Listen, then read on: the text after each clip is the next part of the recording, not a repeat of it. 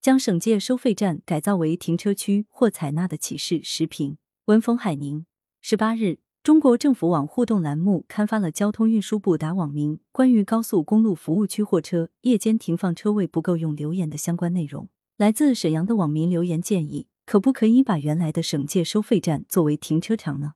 现在的省界收费站都被圈起来了，没有发挥作用。作为停车场收费，我们司机也愿意交钱的。交通运输部回应十分赞同。八月二十一日，《人民日报》不少高速公路服务区，特别是老旧服务区，由于服务区较小，停车位较少，存在停产难问题。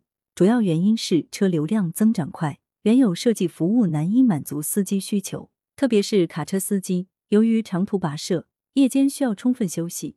如果高速公路服务区车位不足，将会影响司机休息和驾驶安全。为此，一些地方加快了老旧服务区改造，尽力解决服务区停车难这一顽疾。对此，交通运输部也高度重视，连续出招破解高速服务区停车难。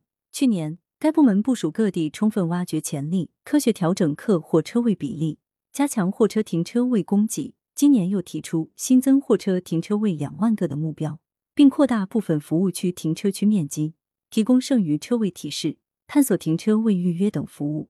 这些务实举措必将显著改变高速公路服务区停车难，值得期待。如今，网友又贡献了一条良策，建议将废弃的省界收费站改造为停车区。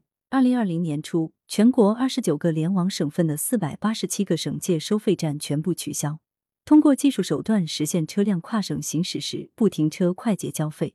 此举提升了通行效率和便民服务水平。但正如网友指出的。绝大多数被取消的省界收费站都被圈起来了，没发挥作用。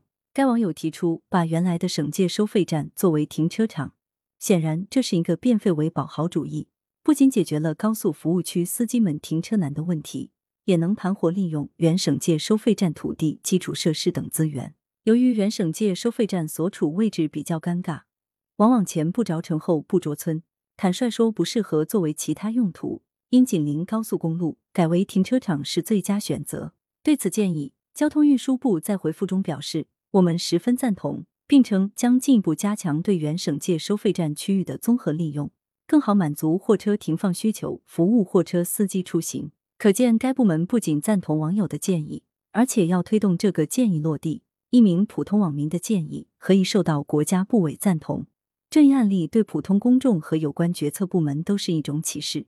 从普通公众角度来说，如今向上提建议的渠道较多，但不是每个人都能提出好建议。只有像上述这位网友一样，对现实生活有更多体验，对弊病敢于直言不讳，同时又能找准治病良方，这样的建议就容易受到决策部门认同，被采纳的几率很高。如果每位网友都能如此向上谏言，那么一些长期被忽视的现实问题都有希望得到解决。从决策部门角度而言，既要善于变废为宝，比如在取消省界收费站前，就应对省界收费站今后的出路有个通盘考量；也要善于听取业内一线人士的建议，比如上述网友因为是卡车司机，更了解服务区停车难，也看到原省界收费站闲置，就提出极具针对性、建设性的意见。交通运输部从善如流，也成为一段佳话。希望决策部门充分利用互动渠道，鼓励群众提建议，完善公共服务。值得注意的是，省界收费站取消后，广东省已尝试改造为停车区。该省交通集团将原有的省界收费站站场及生活配套设施变身为服务区、停车区等。此举对其他交通企业而言也有示范意义。羊城晚报时评投稿邮箱：wbspycwb 点 com。来源：羊城晚报羊城派。图片：视觉中国。责编：张琪、江雪源。校对：何启云。